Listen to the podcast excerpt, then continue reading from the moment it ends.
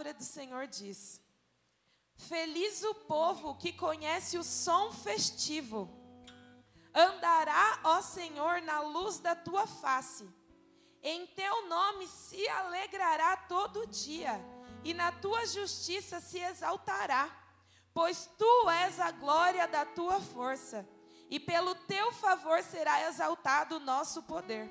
Porque o Senhor é a nossa defesa, e o Santo de Israel, o nosso Rei. Aleluias, glória a Deus. Feliz o povo que conhece o som festivo. Feliz o povo que proclama com a sua voz o som da festa. O que, que o seu coração, irmãos, tem proclamado? Será que seu coração está proclamando o som da festa? Sabe por que o som da festa é tão importante? Porque em meio às angústias, em meio às lutas do dia a dia, só tem coragem de proclamar o som da festa aquele que de fato crê nas promessas do Senhor. Porque quem não crê nas promessas do Senhor não vai conseguir festejar no tempo de dor. Quem não crê nas promessas do Senhor não vai conseguir abrir a boca para ter alegria no momento de tristeza. O que o Senhor falava muito forte no meu coração é que tem pessoas que falam que creem, tem pessoas que falam que acreditam, só que essas pessoas que estão falando somente da boca para fora, elas estão colocando as expectativas dela lá no chão. Por quê? Porque se as expectativas dela estiverem lá no chão, ela não vai se frustrar. Tem muita gente que pensa assim: ah, eu não vou criar uma, muita expectativa sobre isso. Eu não vou nem criar muita expectativa, porque se não acontecer, eu já não me frustro. Se não acontecer, já está tudo bem. Eu já estava esperando que ia acontecer uma coisa ruim. Mas se acontecer, eu me alegro. Não é sobre essa alegria que o Senhor está falando. Não é sobre essa coragem que o Senhor está falando hoje. O Senhor está falando do que feliz é o povo que conhece a voz do Mestre. Feliz é o povo que conhece as promessas dele, que acredita nessas promessas, independente das circunstâncias. Só que essa alegria que brota no momento da dor, ela não é para qualquer um. Essa alegria que brota no momento da dor, ela só é para o povo de Deus. Ela só é para o povo que acredita e que confia. Para que o ano jubileu seja iniciado nas nossas vidas, ele precisa ser marcado por um tempo de festa, de alegria, de comemoração. É o ano que Deus quer trazer de volta a alegria da vitória para o povo. Esse é o ano que o Senhor quer trazer de volta a alegria da vitória para o seu coração. Sabe quando você levanta de manhã e você já levanta animado e feliz, porque você sabe que seu dia vai ser bom? É diferente da pessoa que levanta e fala assim, mas vou esperar o que o dia vai trazer para mim. Não, irmãos. Eu vou esperar que o dia vai trazer para mim o melhor, porque eu estou com o Senhor, porque o Senhor está comigo, porque o Senhor está do meu lado. Não é só sentar lá e esperar a morte chegar.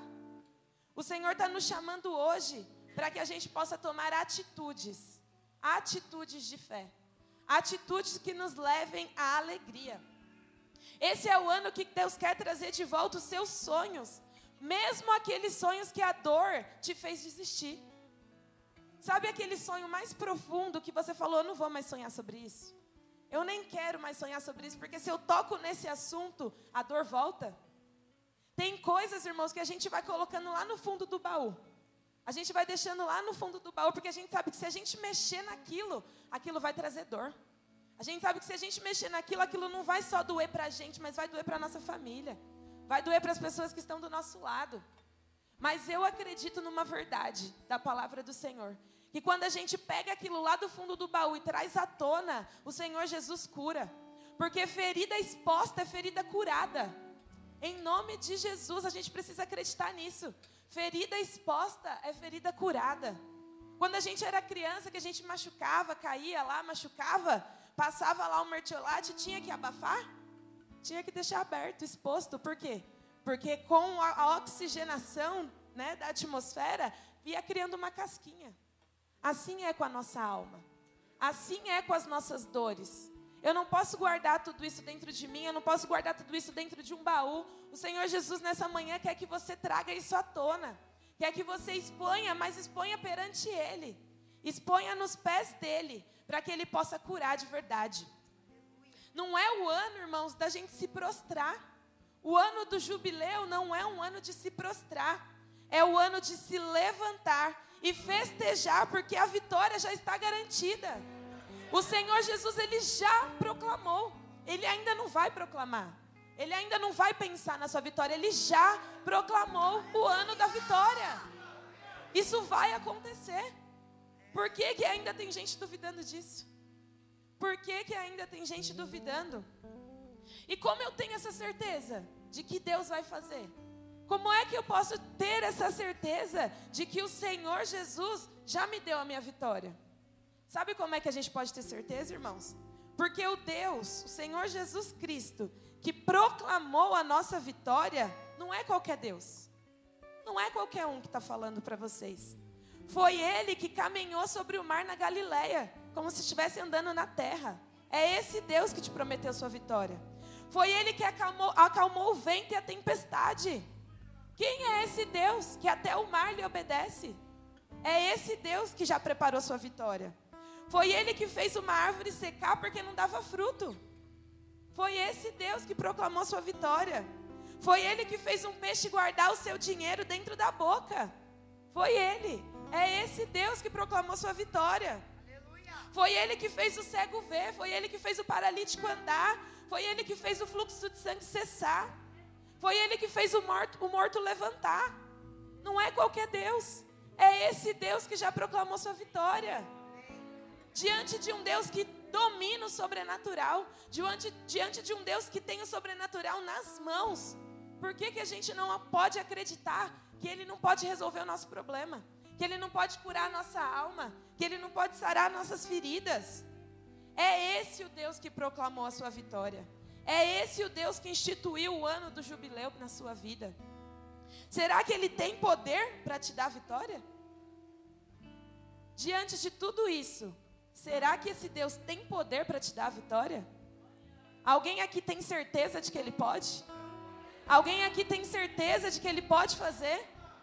Mas o médico falou que não dá. Mas a, a, a medicina falou que não é possível. Os advogados falaram que não dá mais. Será que esse Deus pode, irmãos? Será que esse Deus pode se levantar? Será que esse Deus pode te dar sua vitória? Mas esse Deus, ele domina o sobrenatural. E ele nos colocou aqui num mundo natural para quê? Para quê? Porque o sobrenatural é com ele, mas o natural é com a gente. O natural é com a gente. Aquilo que a gente pode fazer, isso é com a gente. Em Efésios 3, do 14 ao 20, eu queria que os irmãos abrissem. Efésios 6, Efésios 3, desculpa, capítulo 3, versículos do 14 ao 20. É a oração de Paulo pelos Efésios. Diz assim: Por causa disso, me ponho de joelhos perante o Pai do nosso Senhor Jesus Cristo, do qual toda a família nos céus e na terra toma o nome para que, segundo as, as riquezas da sua glória, vos conceda que sejais corroborados com poder, pelo seu espírito no homem interior, para que Cristo habite pela fé no vosso coração, a fim de estando arraigados e fundados em amor, poderdes perfeitamente compreender com todos os santos qual seja a largura, o comprimento, a altura e a profundidade e conhecer o amor de Cristo que excede todo entendimento, para que sejais cheios de toda a plenitude de Deus. Ora, aquele que é poderoso para fazer tudo muito mais abundantemente, além daquilo que pedimos ou pensamos, segundo o poder em que nós espera. É esse Deus que já proclamou a vitória. Aquele que pode fazer infinitamente mais daquilo que nós pensamos aquele que pode fazer infinitamente mais daquilo que nós queremos, porque Ele conhece a nossa necessidade. Ele conhece a nossa necessidade. É esse Deus, meus irmãos. Esse Deus é poderoso, sim. Esse Deus é poderoso para fazer infinitamente mais daquilo que nós pensamos. O poder de Deus ele é liberado na terra quando entramos num lugar secreto. Nós sabemos que Deus é poderoso, mas quando esse poder vai ser liberado? Quando que eu vou enxergar esse poder? É quando eu entro no lugar secreto. É lá no lugar secreto que o poder de Deus é manifestado. Deus me fala que tem muitos cristãos que nunca viram esse poder. Sabe por quê? Porque tem muitos de nós que nunca entramos no lugar secreto. Tem muitos de nós que nem sabemos onde ele fica. Muito de nós rejeitamos o poder de Deus, porque nós não entramos no lugar secreto. Quantos aqui podem falar, eu sei onde o lugar secreto é na minha casa? A Bíblia fala, entra no lugar secreto, lá dentro do teu quarto. Fecha a tua porta, porque o Deus que te vê em secreto, Ele é fiel para te abençoar. Aonde é o lugar secreto na sua casa? Será que lá na tua casa tem um cantinho? Onde Deus sabe que Ele vai te encontrar? Será que lá na tua casa tem um lugar onde Deus sabe que Ele pode falar com você? Onde Deus sabe que Ele pode manifestar o seu poder? Muitos de nós não sabemos onde é esse lugar dentro da nossa casa. Então, meus irmãos, essa falta de conhecer o poder de Deus, essa falta de saber onde o lugar secreto está, nos leva à incredulidade. Sabe por quê? Porque se você não vê o poder de Deus se manifestando através da tua casa, dentro do teu coração, você duvida de que Ele pode te declarar vitória. Então, essa é uma manhã da gente deixar a incredulidade de lado e a gente abrir a porta do nosso quarto, abrir um cantinho da nossa casa, para que a gente possa ver o poder de Deus acontecer. Nem sempre as tarefas, os desafios da nossa vida serão simples. Nem sempre será fácil. Não é porque é o ano da vitória, não é porque é o ano do jubileu, que a gente só vai ter bênção que a gente só vai ter vitória para contar. Porém, as atitudes de coragem que a gente tiver durante esse ano, essas atitudes serão essenciais para que a gente possa alcançar a nossa vitória. Porque o sobrenatural já está feito, o sobrenatural já está decretado. Agora, as nossas atitudes de coragem em relação ao natural, é isso que vai ser essencial para a gente alcançar a nossa vitória. Atitudes de coragem te levam até o lugar da vitória. Atitudes de coragem é que vão te levar até o lugar da tua vitória. Olha o que fala em Mateus 10, 37. Eu queria que os irmãos abrissem. Mateus 10, 37. Como eu falei para os irmãos, não é fácil. Como eu falei para os irmãos, tomar atitude de coragem, passos de fé, não é fácil. Mas olha como não é fácil. Olha o que o Senhor Jesus nos fala em Mateus 10, 37. Quem ama o pai ou a mãe mais do que a mim, não é digno de mim. E quem ama o filho ou a filha mais do que a mim, não é digno de mim. Olha isso, meus irmãos. Quem ama o pai ou a mãe mais do que a mim, não é digno de mim. Quem ama o filho ou a filha mais do que a mim, não é digno de mim. E quem não toma sua cruz e não segue após mim, não é digno de mim. Olha o que o Senhor Jesus está nos falando. Quem aqui é pai e mãe sabe que o que Jesus está falando não é tarefa fácil. Como assim? Eu vou amar, não vou amar tanto assim meu filho? Como assim? Mas não é sobre a quantidade de amor, é sobre a hierarquia do amor. A quantidade, ela vai ser a mesma, a quantidade não é discutível, mas é sobre a hierarquia do amor. Quem você ama mais? Será que é a Deus? Será que os seus filhos? Será que mais o seu marido do que o próprio Deus? Será que é mais a tua casa, mais os teus bens do que o próprio Deus? A palavra do Senhor fala que quem coloca qualquer coisa na frente não é digno do Senhor. Decidir abrir mão de tudo, inclusive da nossa família, para ficar com Jesus não é fácil. É uma opção radical. E Deus quer que nós tomamos atitudes radicais nesse ano atitudes radicais de se jogar nos pés dele, atitudes de renúncia.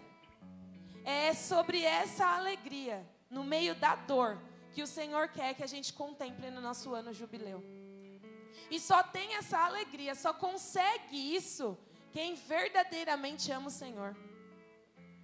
Um grupo de louvor falou aqui que os nossos filhos, eles só, a Deise falou brilhantemente, os nossos filhos, eles só vão amar a Deus na medida que eles nos verem amando a Deus. A nossa família só vai mudar na mesma medida que eles verem a mudança em nós. Será que a gente tem força, coragem ousadia para tomar essa posição? De mostrar para todo mundo que a gente ama mais a Deus do que qualquer outra coisa? Porque se eu coloco meu coração totalmente em Deus, se eu amo mais a Deus do que qualquer outra pessoa aqui na terra, as outras coisas vão sendo cuidadas. Porque enquanto eu estou cuidando do reino, Deus está cuidando da minha casa. Enquanto eu estou cuidando do reino, Deus está cuidando dos meus filhos. A gente não precisa temer. A gente não precisa colocar uma coisa na frente da outra, não. É amar a Deus primeiro. E isso é uma atitude radical. Seguir Jesus exige renúncia. Será que nós temos renunciado o suficiente? Será que a gente está pronto para renunciar em favor do Senhor? Será que nós estamos prontos para sair da nossa zona de conforto? Porque às vezes a dor é uma zona de conforto. É mais fácil ficar ali chorando, recebendo o apoio das pessoas, do que se levantar, como a nossa irmã Andréia fez. Se levantou. Por quê? Porque o alicerce dela está no Senhor. Porque ela tem a alegria da certeza de que, mesmo o Senhor falando, não, não é isso que eu quero, eu estou contigo. É essa certeza que nos dá alegria e é essa alegria que nos traz esperança. Nós temos exemplos aqui, irmãos, na nossa própria igreja, a gente precisa se levantar. A gente precisa tomar esses exemplos, crer e seguir. Deus fala nesse versículo sobre renunciar à nossa família. Jesus disse que as nossas relações familiares não podem impedir a adesão do projeto do reino. As nossas relações familiares não podem impedir o projeto do reino. O que, que você tem colocado na frente? Quais são os impedimentos que você tem colocado para não fazer a obra do Senhor? Para não se entregar verdadeiramente a Cristo? Quais são os impedimentos? O reino, meus irmãos, precisa ser a nossa prioridade. O reino precisa ser a nossa prioridade. Porque enquanto você cuida do reino, Ele cuida da tua casa. Enquanto você cuida do reino, Ele cura suas feridas. Enquanto você cuida do reino, Ele abençoa os teus projetos. Então a gente precisa se entregar de verdade. Mas eu volto a te perguntar: você está pronto para renunciar?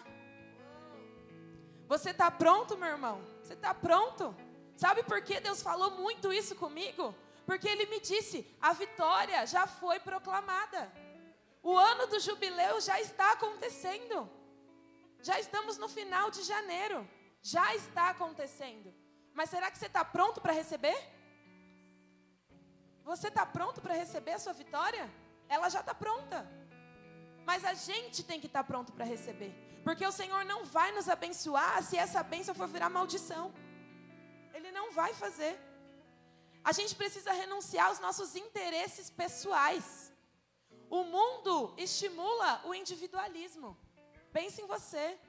Se coloca né, à frente de tudo. Mas desde o princípio, Deus não estava sozinho. Desde a criação, Ele sempre disse no pronome nós, façamos. Sempre Deus estava em conjunto. O Deus que fala nós, Ele não poderia criar um ser que diz apenas eu. O Deus que fala nós, o Deus do coletivo, ele não ia criar um ser que só fala eu. Então, será que você está pronto para renunciar aos seus interesses pessoais em favor do reino? Porque o reino já está com a sua bênção nas mãos. Mas você precisa estar tá pronto para receber. Você consegue renunciar aos seus bens? Como o Senhor Jesus nos ensinou? Optar pelo reino é colocar os bens a serviço da vida. Sabe tudo aquilo que o Senhor tem te entregado? Sabe a prosperidade financeira que o Senhor tem para te abençoar? Já está pronto. A prosperidade financeira já está pronta. Mas quando o Senhor te der, os seus bens vão estar a serviço de quem? A seu serviço? É para você conseguir seus interesses pessoais? Ou os seus bens, quando Deus te abençoar, aquilo que você tanto pede, eles vão estar a serviço da vida, a serviço das outras pessoas. Quem tem coragem de colocar os seus bens a serviço da vida de outras pessoas? Essas pessoas que têm essa coragem, essas sim serão abençoadas. E eu volto a te perguntar: será que você está pronto para receber sua vitória? Será que você está pronto para renunciar e receber a tua bênção? Porque o ano da vitória já começou. E você vai receber a tua bênção na medida que você estiver pronto para renunciar. Esse é o ano do jubileu, o ano da vitória, é o ano da restituição. Deus está cuidando de tudo e já determinou a sua vitória. Vai ter libertação para quem precisa ser liberto, vai ter perdão e reconciliação para quem precisa, vai ter restituição em dobro para quem perdeu alguma coisa, vai ter abundância de bênção sobre a nossa casa, abundância de bênção sobre a nossa família. Deus já está com tudo preparado para nos entregar. Mas você está pronto para receber? O que está impedindo você de receber a sua vitória, meus irmãos? O que está impedindo? Será que os irmãos já pensaram sobre isso? Será que os irmãos já refletiram sobre isso? Por que, que meu irmão do lado está sendo abençoado? Para de perguntar por quê, meus irmãos. Começa a perguntar para quê. É tempo de a gente parar de questionar, de perguntar por quê e começar a perguntar para quê, Senhor? Para que que eu estou vivendo isso? Para que que eu estou esperando tanto? E certamente a resposta virá. Qual atitude de fé você precisa tomar para receber tua vitória? Qual é a atitude de fé que você precisa tomar para receber sua bênção hoje? Porque não tem mais discussão de que já está pronto. O Senhor Jesus Cristo já proclamou a vitória, mas precisa de um passo de fé seu, mostrando que você está pronto para receber a tua bênção. Não dá mais tempo de esperar, meus irmãos, não dá mais tempo. O reino dos céus está próximo. Jesus está voltando. E será que antes de Jesus voltar você já vai ter recebido a sua bênção? Depende de você. Porque a parte de Deus já está feita, agora precisa nós fazermos a nossa parte. Mas a sua parte está sendo feita? Hoje é um dia de reflexão. O Senhor me fala que cada dia Ele trabalha de uma forma diferente.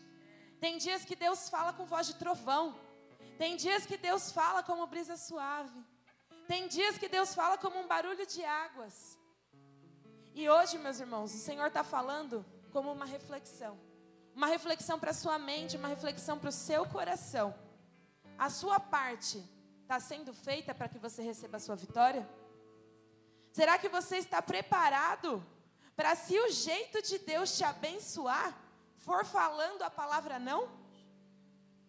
Porque pode ser que Deus queira te abençoar falando um não para você. Será que você está preparado? Às vezes você ainda está sem resposta porque você não está preparado para receber o não de Deus. Então ele não te responde. Porque ele sabe que se ele falar não, você não vai suportar. Então, a nossa oração precisa ser: Deus, eu estou preparado também para ouvir os seus nãos. Porque o não de Deus também é uma forma de nos abençoar. Porque Ele nos conhece, Ele conhece lá na frente o que vai acontecer. Então, será que nós estamos preparados para que o jeito de, do Senhor nos abençoar seja falando um não? Ou será que você só pode ser abençoado se Deus falar sim para você? Que tipo de filho nós somos? Um filho mimado, que não sabe ouvir não? Ou um filho maduro, pronto para ouvir os nãos do Senhor? Será que nós podemos falar como o profeta Abacuque? Ainda que a figueira não floresça. Será que você está pronto para falar isso? Ainda que o produto da oliveira minta. É sobre essa alegria que Deus está falando nessa manhã. Essa alegria do ano jubileu que Deus está falando nessa manhã. Será que você pode falar como o profeta Abacuque? Queria que os irmãos colocassem Abacuque 3, versículos 17 e 18. Se coloca de pé no seu lugar.